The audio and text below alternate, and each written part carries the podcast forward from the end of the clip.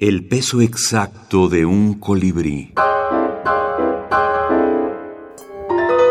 Minificcionistas de El Cuento, revista de imaginación. En pleno siglo XXI se encuentran dos personajes de barba y mirada serena. Después de saludarse, se sientan a la mesa.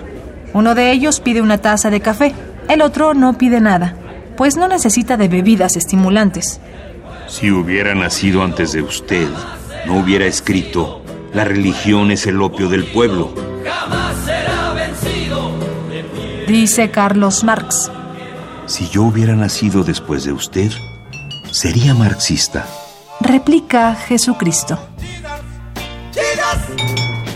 Antes y después de Cristo, José Barnoya.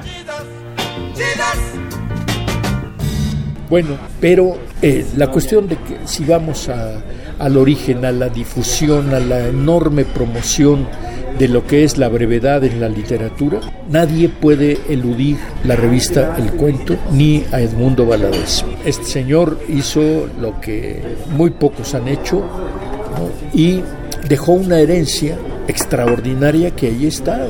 En estos momentos cualquiera puede consultar todos los números de la revista, absolutamente todos, en el cuento revista de imaginación que está en la, que está en la red. Agustín Monsreal, escritor.